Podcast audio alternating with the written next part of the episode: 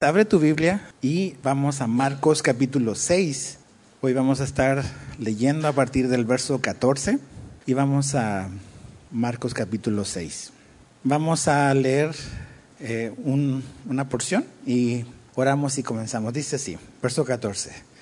El rey Herodes se enteró de esto, pues el nombre de Jesús había hecho célebre y la gente decía, Juan el Bautista ha resucitado de entre los muertos. Por eso es que estos poderes milagrosos actúan en él. Pero otros decían es Elías y otros y decían otros es un profeta, como uno de los profetas antiguos. Al oír esto Herodes decía, Juan, a quien yo decapité, ha resucitado, porque Herodes mismo había enviado a prender a Juan y lo había encadenado en la cárcel por causa de Herodías, mujer de su hermano Felipe, pues Herodes había casado con ella. Y Juan le decía a Herodes, no te es lícito tener la mujer de tu hermano. Entonces, Padre, abre nuestros ojos para ver las verdades que aquí están, para recibirlas con un corazón humilde, pero también con eh, un corazón para obedecer lo que sea que tú nos quieras hablar individualmente, Señor. Entonces, eh, guía este tiempo de estudio, te lo pedimos en el nombre de Jesús. Amén. La, la, porción anterior, la semana pasada, la historia y el relato eh, de la vida de Jesús eh, concluyó con eh, una parte donde se, nos menciona que los apóstoles de Jesús fueron enviados a, a servir y a, a, ministrar en una serie de aldeas y muchas cosas estaban sucediendo. Entonces, como Jesús comisionó y envió a, los doce a, a ir a hacer lo que él estaba básicamente haciendo. Entonces, eso nos habla de que finalmente teníamos y tenemos que entender que lo que hemos visto hasta ahora en el Evangelio de Marcos es básicamente Jesús en acción. Jesús está en una misión eh, y básicamente es enseñar, es predicar el Evangelio y también eh, estas muestras de compasión al sanar a los enfermos, al liberar a los que estaban eh, poseídos por, por demonios. Entonces, Jesús está en esta etapa de, popularidad. Eh, la versión que uso dice, eh, su nombre era célebre, o sea, era visto. Jesús estaba en la boca de la gente. Eh, estaba, por decirlo de alguna manera, apareciendo los titulares de lo que ocurría en Galilea, porque muchas cosas estaban sucediendo, no solamente lo que él estaba enseñando, sino que ahora también sus apóstoles duplicando lo que Jesús estaba haciendo. Entonces, cuando empiezan a ver, ya sabes, noticias, todos tienen una opinión respecto. empiezan a hablar y yo creo que esto, yo creo que aquí, yo creo que allá. Y si te das cuenta, la gente empezó a tratar de entender eh, quién era este Jesús. Y si te fijas, eso ha sido como un patrón a lo largo de estos últimos capítulos en, en Marcos. ¿Quién es Jesús? ¿Te acuerdas? Los discípulos decían, ¿y quién es este hombre que aún los vientos le obedecen? Entonces, Marco nos está llevando a lo largo de esta historia donde estamos tratando de entender realmente quién es Jesús. Muchos pueden decir algo, pero ¿cuál es el Jesús verdadero? Entonces, la, lo que estaba en la boca de la gente por lo que leemos es que dice ahí en el verso 14 que unos decían que era Juan el Bautista, que ha resucitado. al, ver eh, la predicación y la enseñanza de Jesús, decían, se parece a Juan el Bautista. Ahora, algo muy interesante con Juan el Bautista, si tú lees el Evangelio de Juan, te vas a dar cuenta que Juan el Bautista no, no hizo un solo milagro, fue nada más un predicador. Entonces, también había una confusión, o sea, dices, los poderes milagrosos, no, Juan el Bautista no tenía poderes milagrosos. Entonces ahí te das cuenta que la gente puede hablar mucho y no tiene muy claro a veces las cosas que dice. Pero, ok, es Juan el Bautista resucitado. Otros decían es Elías, también esta como reminiscencia al profeta del de, de Antiguo Testamento en, en, la historia de Israel. Otros decían es como otros los profetas. Entonces, no hay, la gente le cuesta, está tratando de descifrar quién es este Jesús y lo que está haciendo. Pero esta noticia de la popularidad de Jesús y del ministerio de Jesús trajo preocupación al corazón de un hombre, que es el que vemos, que es el protagonista de esta historia, que es Herodes. Ahora, cuando leemos Herodes en la Biblia, tenemos que saber que hay muchos Herodes. Entonces, ¿cuál de todos los Herodes es? Algo que eh, es bueno entender y saber es que Herodes era una dinastía de hombres. No es específicamente un hombre o un solo hombre que existió. Es una dinastía que existió, que era, ellos eran originarios de la tierra de Edom. Si has leído el, Antiguo Testamento, sabrás que dónde está eso. No eran israelitas originalmente, pero en el periodo entre los, entre los dos testamentos, el Antiguo y el Nuevo, a lo mejor has oído de los macabeos. Bueno, los macabeos eh, como que conquistaron a la gente de Edom y los asimilaron y fueron, pasaron a ser como parte de Israel. Pero eran básicamente foráneos. Pero de esa gente que fue como asimilada surgieron los, eh, la familia, los herodianos, y donde este, esta dinastía comenzó básicamente a, gobernar cierta parte de Israel bajo eh, la tutela del imperio romano. O sea, los romanos le dieron cierta autonomía, cierta independencia, pero siempre supervisados por los romanos eh, en, su imperio. Entonces está, por ejemplo, Herodes el Grande.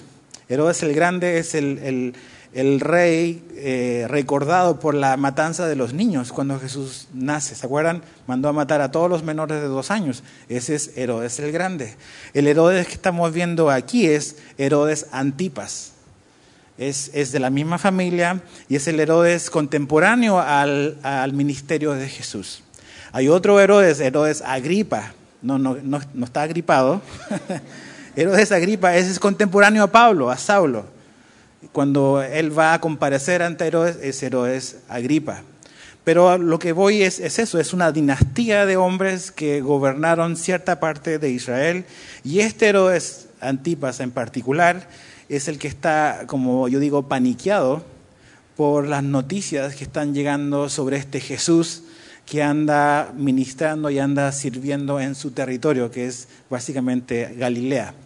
Entonces, sigamos leyendo en el verso 17, dice, ¿por qué? Ahí nos da la razón por la cual eh, Herodes está preocupado de la situación. Dice, porque Herodes mismo había enviado a prender a Juan, dice, y lo había encarcelado en la cárcel por causa de Herodías, mujer de su hermano Felipe. Pues Herodes había casado con ella. Y Juan le decía a Herodes, no te es lícito. Entonces, está pasando todo ¿no? en Galilea. Jesús está predicando, está enseñando, están habiendo milagros. Pero hay un personaje que vimos al inicio de, de Marcos esta, esta voz, ¿no? Juan el Bautista, la voz que clama en el desierto, el precursor del Mesías, el que había estado, el que bautizó a Jesús. Él era una voz, era una voz de parte de Dios. Y si lees el Evangelio de Lucas y ves y lees en el Evangelio de Juan, su, su, mensaje de Juan el Bautista era muy, muy claro, muy, muy directo, muy fácil de entender. Y es el mismo mensaje que tenía Jesús. Y básicamente es arrepentimiento. Arrepiéntete, acércate, ah, vuelve a Dios porque Dios se ha acercado. Ves en, Mateo 3 y en Mateo 4 que el mensaje de Juan era muy claro, muy directo, y es el mismo mensaje que tenía Jesús. Arrepiéntanse porque el reino de los cielos se ha acercado. O sea, Dios tomó la iniciativa. Él se hizo hombre, Él vino, pero nosotros debemos de responder en arrepentimiento, que es abandonar nuestro pecado y acercarnos a Dios y venir a Él por medio de Jesús. Entonces, Herodes tiene un problema, y aquí está el problema, que es básicamente Herodes está en una relación ilícita, ilícita. ¿Y cuál, cuál es la situación? Él tomó como esposa una mujer llamada Herodías. ¿Quién es esta mujer? Herodías es esposa de Felipe, un medio hermano que tiene. Puedes leer en Mateo 14, versos 3 al 4. Y aparte, eh, Herodías es una media sobrina de él, entonces es una relación bastante extraña, ¿no? E, es la esposa de tu medio hermano, aparte es tu media sobrina, entonces es una cosa obscura, perversa, en la cual él se había involucrado. Entonces, tú ves que Herodías tampoco era una blanca paloma, era una mujer también eh, perversa, como Herodes. Entonces eran el uno para el otro. Era como eh, Acab y Jezabel del Antiguo Testamento. Es la versión del Nuevo Testamento, básicamente. Pero ellos estaban haciendo algo que no era lícito. Entonces Dios fue, fue muy claro en su palabra que, que habían ciertas normativas, ciertas cosas que Dios estableció para que una familia pueda florecer, un matrimonio pueda florecer. Mira lo que dice el libro de Éxodo, que es la Biblia que usaba Jesús, el Antiguo Testamento. Éxodo 20, 17 dice, es la ley, dice, no codiciarás la casa de tu prójimo, no codiciarás la mujer de tu prójimo, ni su siervo, ni su sierva, ni su buey, ni su asno, ni nada que sea de tu prójimo. Claramente, no hay, no hay nada que no podamos entender ahí, está muy claro. Dios es muy claro. En Levítico 20, 21, Dios vuelve a repetir y dice, si alguien toma la mujer de su hermano, es cosa aborrecible. Ha descubierto la desnudez de su hermano. Entonces, evidentemente, en el contexto en el que Herodes está viviendo y Juan el Bautista estaba sirviendo, ellos tenían el Antiguo Testamento, tenían la palabra de Dios. Y la palabra de Dios nos define lo que es lícito y lo que no es lícito, es el estándar de la verdad. Eh, y sabes qué, dices, a lo mejor te estás pensando, sí, eso es el Antiguo Testamento, o sea, estamos en tiempos modernos, podemos hacer lo que queremos, pero realmente no. Ese es el problema hoy en día, que la gente quiere como que quitar a Dios de la escena porque básicamente quiere hacer lo que quiere. Porque Dios es como un freno, un estorbo para los planes, para las, las, estrategias, para las políticas, para todas las cosas que esta sociedad quiere hacer. Entonces, si quitamos a Dios y a su ley, básicamente tenemos un campo abierto para hacer lo que queremos. Entonces, él estaba en una relación ilícita y Juan el Bautista lo había confrontado. Esa es la situación. Entonces Juan el Bautista predicó, arrepiéntanse porque Dios o el reino de los cielos se ha acercado. Y ves cuando lees el Evangelio de Juan que realmente eh, Juan el Bautista fue eh, un problema para Herodes. Eh, yo, digo, era como una piedra en el zapato, o sea, para él. Algo que lo molestaba. ¿no? Entonces, y, pensaba en esto, es, Jesús habló sobre Juan el Bautista como el hombre más grande del Antiguo Testamento. No había otro como él.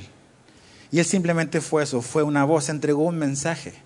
Juan el Bautista nunca hizo un solo milagro, pero fue un súper predicador, un poco extraño en su manera de verse, pero fue súper fiel, súper claro, súper directo. Pero ¿qué le costó eso a él? ¿No? O sea, Juan el Bautista entregó un mensaje peligroso. Peligroso para el que oía y peligroso para el que lo entrega. Entonces, eh, eso le está costando básicamente lo que está sucediendo. Ahora, aquí la muerte de Juan el Bautista ya ha pasado. Es como que Marcos nos está contando, bueno, ¿y dónde está Juan el Bautista? ¿Qué pasó con él? Bueno, esto es lo que pasó. Herodes lo arrestó, lo encarceló y finalmente terminó decapitándolo.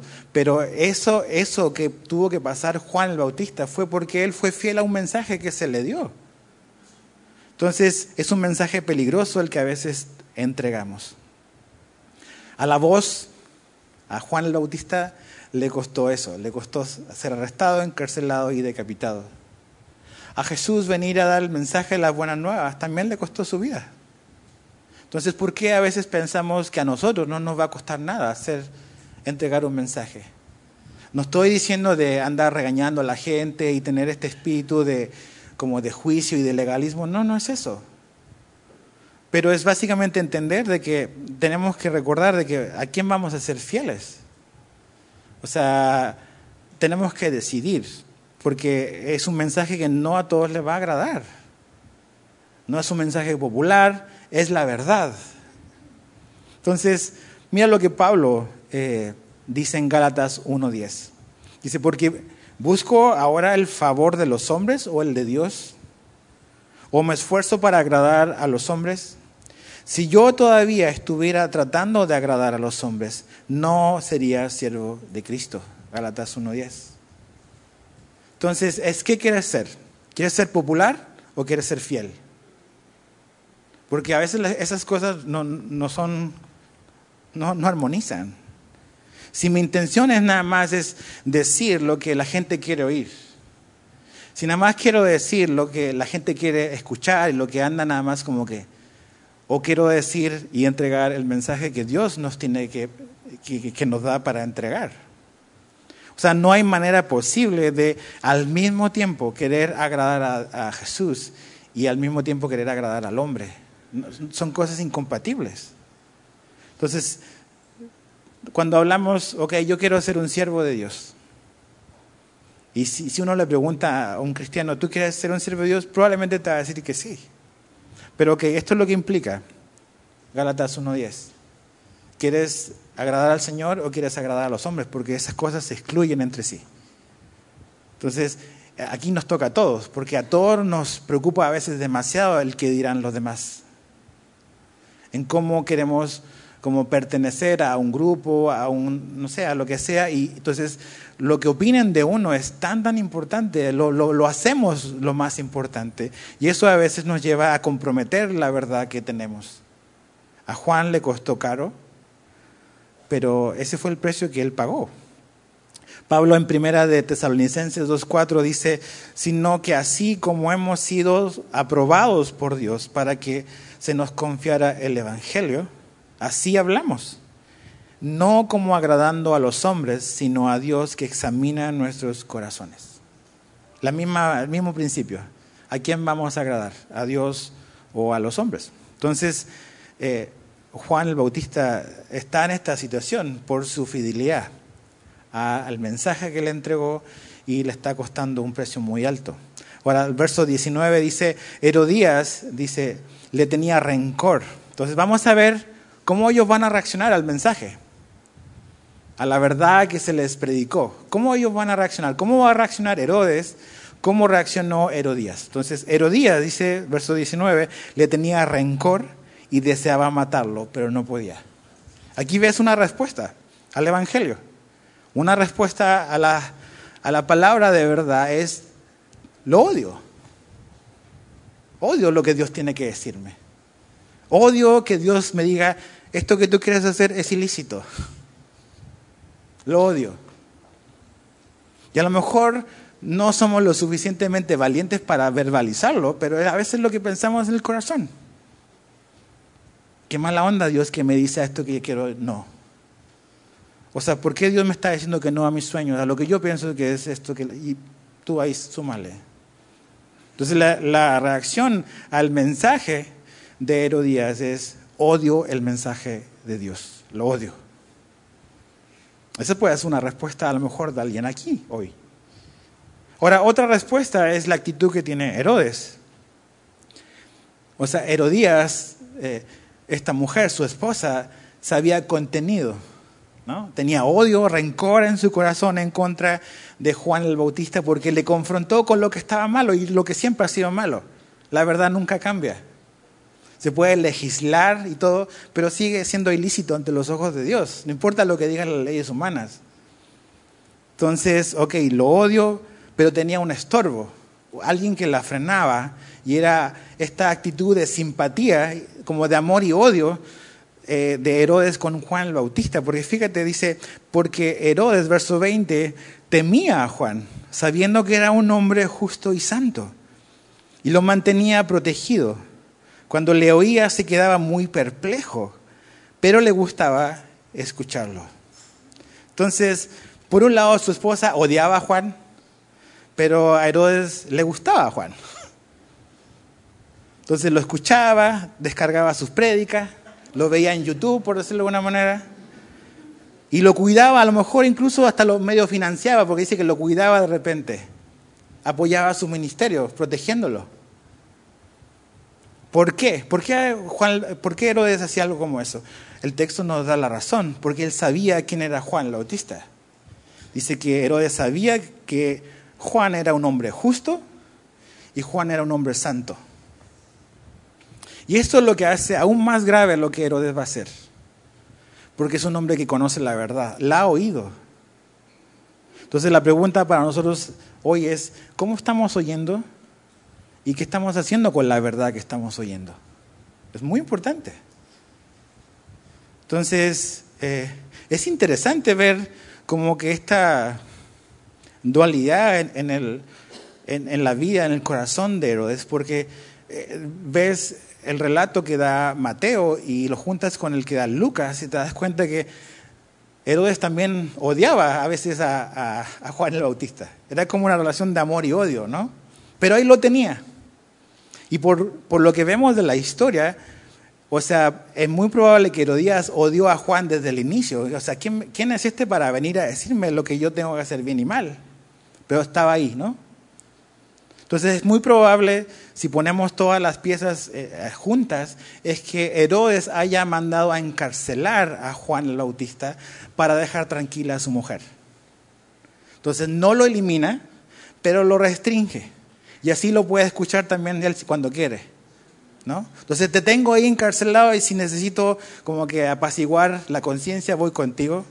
Pero también quiero, no quiero tener problemas en la casa.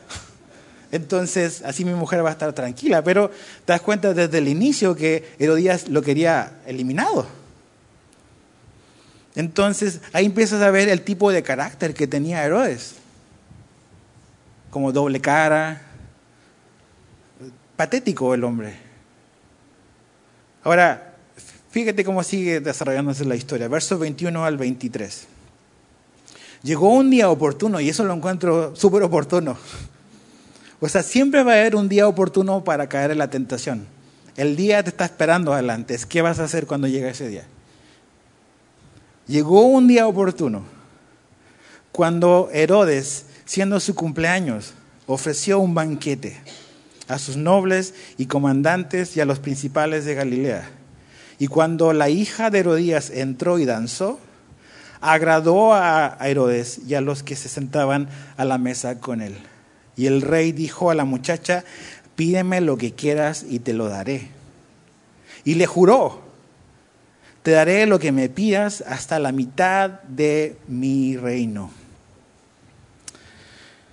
¿Ves eh, la trampa? La trampa de la fiesta de cumpleaños. Herodes se está poniendo la soga al cuello él, él solo se está poniendo en una situación, haciendo cosas que al final se está orillando a sí mismo a hacer lo incorrecto. Entonces, sus invitados son, son gente importante, hombres influyentes. Eh, ya sabes cómo es esto de la política, invitas a gente que a veces te cae mal, pero es, hay buenas conexiones. Entonces, toda la gente importante estaba ahí en el cumpleaños de este hombre. Pero Herodes aparentemente vemos que tenía una debilidad. Era un hombre con problemas con lujuria probablemente, y eh, la tentación está ahí, con esta jovencita. Imagínate la fiesta de un hombre del carácter y del poder que Herodes tiene, donde abundan mujeres, abunda alcohol, abunda todo lo que puedas querer. ¿Qué bueno va a salir de eso? Entonces, él se está poniendo y poniendo a sí mismo en una situación donde por su carácter débil, va a ser muy difícil meter reversa y salir de ahí. Y creo que aunque no es el tema más importante de esta historia, creo que sí podemos aprender algo de aquí nosotros. Y es en qué lugares, a qué lugares estás yendo, con qué gente estás teniendo este tipo de, compañerismo que no es compañerismo. O sea, a veces por eh, estar en el lugar equivocado, por estar con personas que no debemos de estar. Nos estamos poniendo en la boca del león, solos. Y vamos por el carácter que tenemos, a lo mejor débil, a terminar cediendo, a terminar haciendo algo que nos vamos a arrepentir quizás más adelante. Yo creo definitivamente que hay lugares donde un cristiano nunca debiese de ir. No porque es algo pecaminoso y nada más por eso, es porque somos débiles. Y somos necios. Y pensamos que a veces podemos manejar y controlar ciertas cosas y no nos va a pasar a nosotros. Y cuando sin darnos cuenta ya estamos metidos hasta el fondo y va a ser muy difícil retroceder. ten cuidado con la gente y los lugares y las circunstancias. Ten cuidado con las posadas de fin de año. Ten cuidado con los cumpleaños. Ahora, verso 24 al 25. Aparte, súper jactancioso. Te haré lo que quieras. Y después dice, te lo juro. Incluso hasta la mitad de mi reino. Dices, ¿neta? Dice, ella salió, verso 24, y dijo a su madre, ¿qué pediré? La cabeza de Juan Bautista. No lo pensó, ¿te das cuenta? O sea, el rencor ya estaba ahí. No lo pensó dos veces, no dijo, a ver, vamos a pensarlo. No, la cabeza de Juan el Bautista, ¿eh? inmediatamente. Dice el verso 25, enseguida ella se presentó apresuradamente ante el rey con su petición diciendo, quiero que me des ahora mismo la cabeza de Juan el Bautista en una bandeja. O sea, eso de la bandeja, no sé, es, quiero ver que efectivamente lo ejecuten al hombre. O sea, queremos una prueba, una evidencia de que va a morir. Entonces, es la oportunidad de Herodías. La oportunidad que había estado esperando por mucho tiempo llegó para hacer el mal. No era algo que ella en ese momento pensó, es, vio la oportunidad y la tomó para hacer lo malo. ¿Pero por qué? Porque ya lo había decidido en su corazón, tiempo atrás. Entonces, por eso te digo, o sea, eso de en un día oportuno, o sea, la tentación está esperando el día oportuno para que tú y yo tomemos la decisión equivocada. Entonces, no podemos vivir como distraídos, desenfocados de las cosas de Dios, porque la tentación está esperando el día oportuno para que por problemas de carácter, por problemas de influencias de malas juntas, por lo que quieras, estás propenso a tomar una decisión horrible para tu vida. Entonces, la petición es, dame la cabeza. Este hombre tiene que morir. El hombre de Dios, la voz. Entonces dices, o sea, la luz de la vida de Juan el Bautista, ¿cómo se ven mis problemas? ¿Cómo se ven los tuyos? Ok, no es por menospreciarlos, todos tenemos problemas. Pero eh, esto nos da perspectiva porque entendemos que el seguir a Cristo y el querer ser fieles a un mensaje que tenemos que dar, a veces va a implicar cosas que no comprendemos o no, o no entendemos a veces cómo encaja en el plan de Dios en nuestra vida. Pero ahí está. Entonces, dame su cabeza. Ahora, lo interesante es, la actitud y la respuesta de, de Herodes, ¿no? ¿Qué, ¿Qué vas a hacer ante una petición así? Mira lo que hace. Aunque el rey se puso muy triste, sin embargo, a causa de sus juramentos y de, lo que, y de los que se sentaban a él a la mesa, no quiso contradecirla. Al instante el rey envió a un verdugo y le ordenó que trajera la cabeza de Juan. Y él fue, dice, y lo decapitó en la cárcel. Y trajo su cabeza en una bandeja y se la dio a la muchacha y la muchacha se la dio a su madre. Cuando los discípulos de Juan oyeron esto, fueron y se llevaron el cuerpo y le dieron sepultura.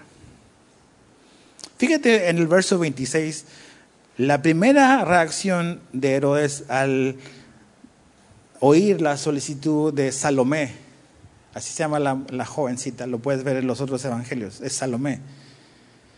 Dice que lo primero que hace es se puso muy triste. Está muy triste. ¿Por qué está muy triste Herodes? Porque Herodes sabe el hombre que es Juan el Bautista sabe, como lo leímos hace un rato, que es un hombre justo y un hombre santo. Conoce la verdad, aparte sabe muy bien, su conciencia lo acusa, por eso tuvo miedo de cuando empezó estas noticias de Jesús, no va a hacer cosa que sea Juan el Bautista. Herodes sabe que el mensaje que Juan el Bautista dijo también es verdad. Pero, ¿qué voz va a escuchar? ¿La voz de Juan la voz de su mensaje o la voz de su esposa o la voz de los invitados que están ahí. ¿Cuál voz va a oír? Y es, y, es lo que tenemos que preguntarnos nosotros. ¿Qué voz vamos a oír? O sea, imagínate el, el, nivel de orgullo. Por eso el arrepentimiento implica humildad en nuestra vida. Porque hasta este momento Herodes puede meter reversa. Y puede decir, ¿saben qué? Yo sé que dije esto, me voy a ver como un ridículo, pero esto está mal. No puedes nada más mantener algo y decir, voy a mantenerme lo que sea, aunque sea mentira, aunque sea lo incorrecto. Entonces tiene oportunidades este hombre y se pone triste, sabe la verdad.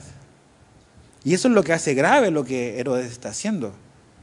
Porque no puede apelar a ignorancia. Es nada más, es a quién quiere agradar. Otra vez, Gálatas. Podemos al mismo tiempo pretender agradar a Dios haciendo lo correcto o vamos a agradar a los demás. ¿Qué voz vas a escuchar tú en tu vida? ¿Qué voz voy a oír yo? Cuando lees, por ejemplo, en Mateo 14 la, historia en paralelo, bajo los ojos y la perspectiva de Mateo, te vas a dar cuenta que eh, Herodes le tenía miedo a la gente. Entonces ahí te das cuenta, cuando pones todas las piezas juntas, que Herodes respetaba y admiraba a Juan el Bautista, pero también se enojaba con él. Y a veces era como quizás lo que hoy llamarían algunos como bipolar. A veces lo amaba y a veces lo quería matar. Así de inestable era este hombre. Pero no lo hacía, dice en Mateo 14, 5, si no mal recuerdo, porque le tenía miedo a la gente. Entonces, para Herodes lo era todo lo que los demás opinaban de él. Aquí leemos en Marcos que él no quiso retractarse por lo que iban a decir sus invitados. Entonces tú dices, ah, sí, sí, Herodes, eso, eso no pasa ahora. Igual nosotros. Cuando nos vemos presionados por nuestro, nuestras circunstancias sociales, por el grupo a lo mejor en el que nos desenvolvemos, el lugar de trabajo donde estamos, el lugar donde estudiamos, la presión del grupo la sentimos intensa. Y es ahí donde vamos a tener que tomar una decisión a quién vamos a agradar. Si sabemos cuál es la verdad, ¿qué vamos a hacer con esa verdad? Por eso me gusta como dice Proverbios 29, 25. Dice, el temor al hombre es un lazo. Si mi vida, si tu vida gira alrededor de qué dirán los demás, estás prisionero, eres un esclavo. Lo soy. Si nada más sabiendo la verdad y habiendo oído la verdad, yo sigo como necio en la mentira, tratando de tapar la verdad, habiéndola oído y sabiendo que es cierto, yo decido suprimir la verdad, soy un necio. La Biblia me llama así. ¿Por qué? Porque le tengo más miedo al hombre. Ahora, en una ocasión Jesús dice, a ver, ¿de verdad quieren vivir por el miedo? si eso es lo que quieren, o que no le teman a alguien que puede, lo, máximo que puede hacerle es matarlos. Dice, pero si eso es lo máximo, no quiero morir. Dice, no, témanle al que puede destruir sus cuerpos y su alma en el infierno. Si, si de verdad quieren vivir por el miedo, hay alguien más al que le debemos de tener miedo, y es a Dios. Pero ¿quiere Dios que nos, nos relacionemos con Él por el miedo? No. O sea, Jesús es el, todo el punto central de que Dios nos ama. Es la razón por la que Jesús está enseñando, predicando, va a dar su vida por, por ti y por mí. Entonces, creo que Dios está marcando claramente cuál es el punto. Dios quiere que vengamos y la ley se resume en amar a Dios con todo lo que tienes y amar a tu prójimo de la misma manera. Entonces no tenemos que poner a un lado este factor del miedo. El verdadero amor echa fuera el temor. Durante dos años vivimos movidos por el miedo en el mundo. Y lo que más muchos quizás temimos en algún momento es, vamos a perder nuestra vida y, y toda esta cosa que nos dio ansiedad y todas las cosas. Pero tenemos que entender de que, o sea, Dios quiere tener compañerismo con nosotros. Vino a salvarnos por medio de Jesús. Entonces, ¿dónde estás hoy con Dios? ¿Dónde estás con Él? ¿Qué estás haciendo con lo que estás leyendo, con lo que estás oyendo? Es bueno oír la verdad, pero es la mitad de la parte. si, si, si nos encanta oír la verdad, si admiramos a las personas que nos enseñan la verdad, si incluso participamos y protegemos a los que enseñan la verdad, pero no obedecemos la verdad, somos Herodes. Perdón. No hay ninguna diferencia entre nosotros y él. Entonces, ¿qué vas a decir? ¿Qué decidió Herodes? E-, es trágico, porque fíjate en el verso 27, dice, al instante el rey envió un verdugo, lo pensó, actuó como actuó toda su vida, movido por sus emociones, como a veces actuamos nosotros. Es, lo que siento, eso es. Enseguida, al instante, la palabra favorita de Marcos. O sea, al instante el rey envió un verdugo. Prefirió actuar impulsivamente en lugar de arrepentirse y meter reversa. Y reconocer delante de todos, me equivoqué, es una mala decisión, es un hombre de Dios, Él tiene la verdad, voy a cambiar. Por eso la Biblia dice que Dios da gracia al humilde, pero resiste al soberbio. Si yo quiero venir a Dios implica humildad. Y es a los humildes a los cuales Dios recibe, pero Él resiste y si yo soy un soberbio, Dios tiene un problema conmigo y contigo. Entonces al, instante envió al verdugo. Ahora, y así murió Juan Bautista. ¿no? Fue oído, fue cancelado de la cultura, suprimido. Es lo que está pasando hoy en día en el mundo en el que vivimos. Como cristianos estamos parados por lo que es la verdad. Pablo le dice a Timoteo que la iglesia es el baluarte de la verdad. Es el último baluarte de la verdad en la sociedad en la que vivimos. Si la iglesia deja de ser ese baluarte, ¿qué tipo de referencia va a haber? Ves las iglesias progresistas hoy en Estados Unidos, en todas partes. Cómo están cediendo a lo que la cultura dice ahora esto es lícito. Y la iglesia a veces dando su visto de aprobación. La iglesia es el baluarte, la verdad, dice Pablo. Es el último baluarte. Entonces, ¿qué vamos a hacer? Vamos a ver a medida que vamos avanzando si Jesús no viene antes y no hay un avivamiento en el mundo en el que vivimos, que cada vez más tú y yo como cristianos vamos a ser cancelados en la cultura. Porque tú y yo, si queremos agradar a Dios y no a la gente que nos rodea, vamos a ser cancelados como lo fue Juan Bautista. Entonces, hay mucha chamba por hacer porque todavía tenemos tiempo, donde Dios está puesto. Ahora, Herodes escuchó, admiró, apoyó el mensaje, pero rechazó la verdad. Si tú estás así, tienes que venir a la fe verdadera en Jesús. Tienes que arrepentirte, Tienes que de verdad poner tu confianza en Jesús y dejar que, Él vaya guiando tu vida. Ahora, la vida de Herodes es interesante porque ve conmigo a Lucas 23. Ve hacia tu derecha en tu Biblia. Lucas 23, verso 8 al 12. Entonces, hay una tentación a veces en nosotros como cristianos es A veces hay, creyentes o pueden haber iglesias que tú dices, no enseñan una herejía, pero no dicen toda la verdad. Porque si dicen toda la verdad van a tener problemas, o vamos a tener problemas. Entonces, digamos lo que tenemos que decir, la verdad, toda la verdad. Ahora, mira Herodes, tiempo después, el juicio de Jesús. Jesús lo envían con Pilato y Pilato quiere lavarse las manos, como que zafarse de la situación y lo canaliza con Herodes. Vamos a leer desde el verso 6, Lucas 23, 6. Cuando Pilato oyó esto, preguntó si el hombre era Galileo, o sea, Jesús. Al saber que Jesús pertenecía a la jurisdicción de Herodes, lo remitió a Herodes, que también estaba en Jerusalén en aquellos días.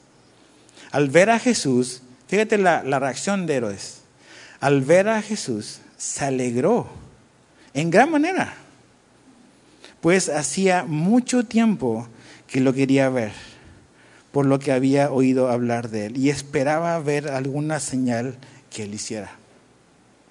Esta reacción de Herodes me impresiona, porque ves otra vez estos como que destellos de un hombre que aparentemente es como un buscador, lo que los americanos llaman un seeker, o sea, anda buscando la verdad.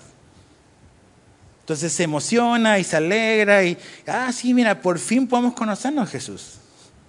A ver qué tienes que decir o qué tienes que hacer. Pero ¿qué andaba buscando realmente Herodes?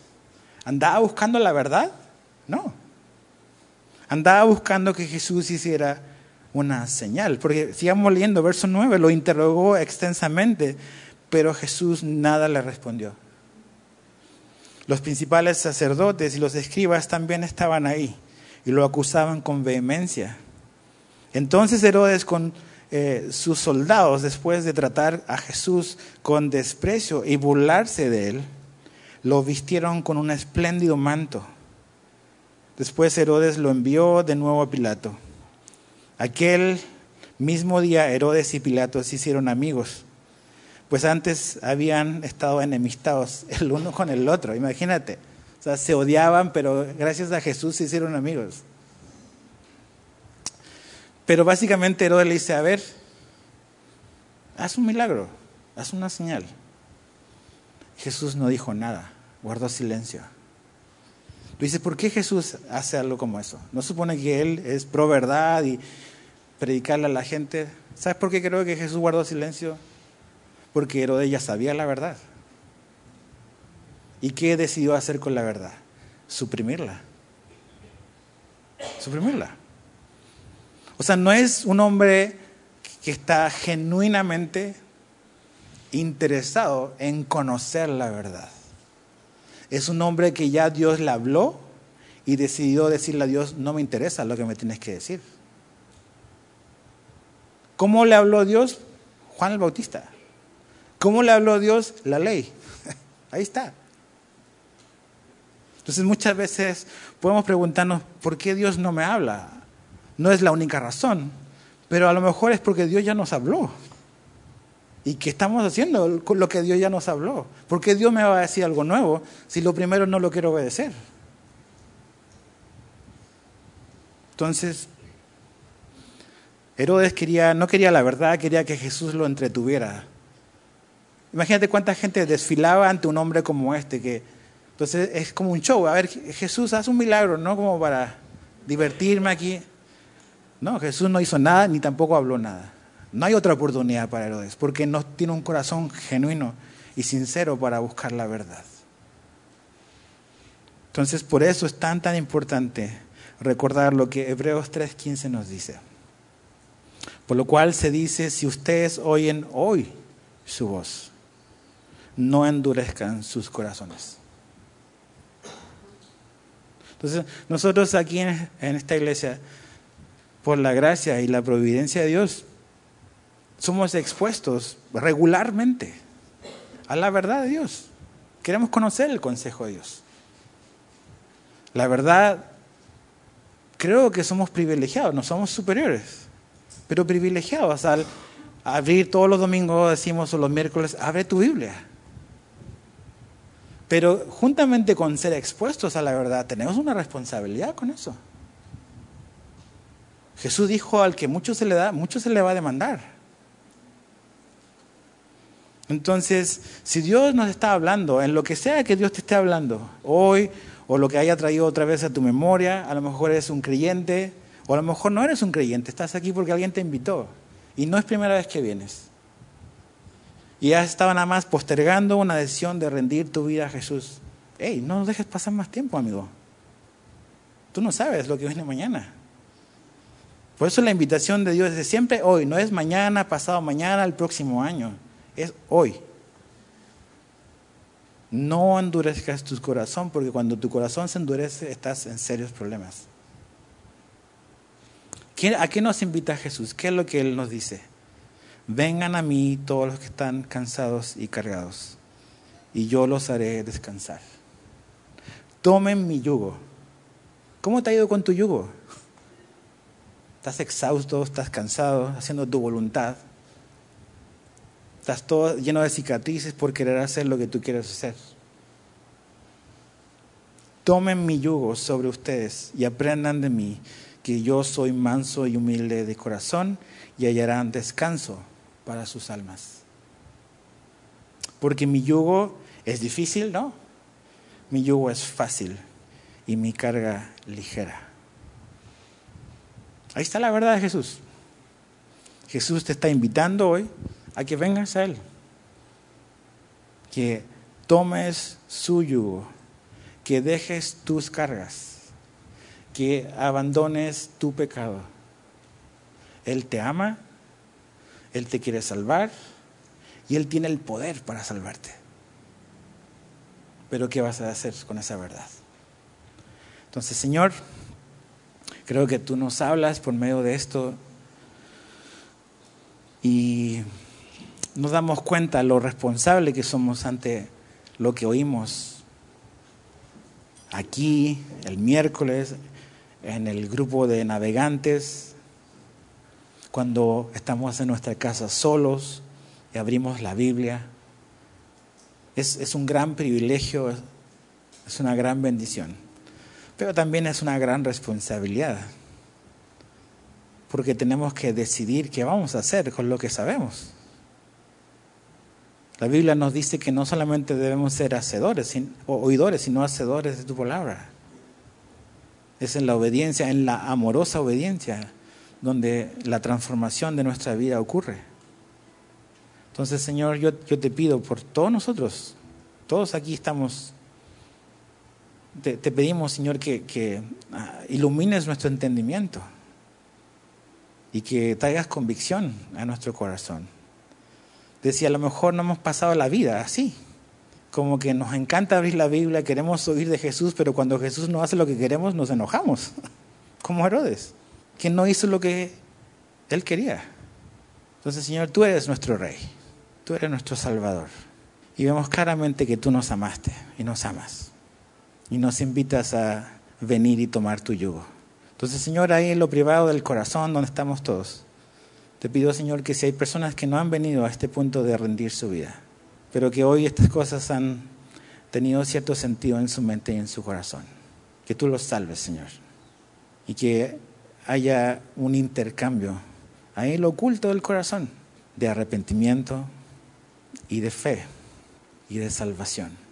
Entonces, Señor, háblanos, háblanos a nuestra alma, a nuestro espíritu, háblanos a nuestra mente, Señor y ayúdanos a responder a la invitación que tú nos das. Gracias por tu verdad, Señor, y oramos y pedimos esto en el nombre de Jesús. Amén.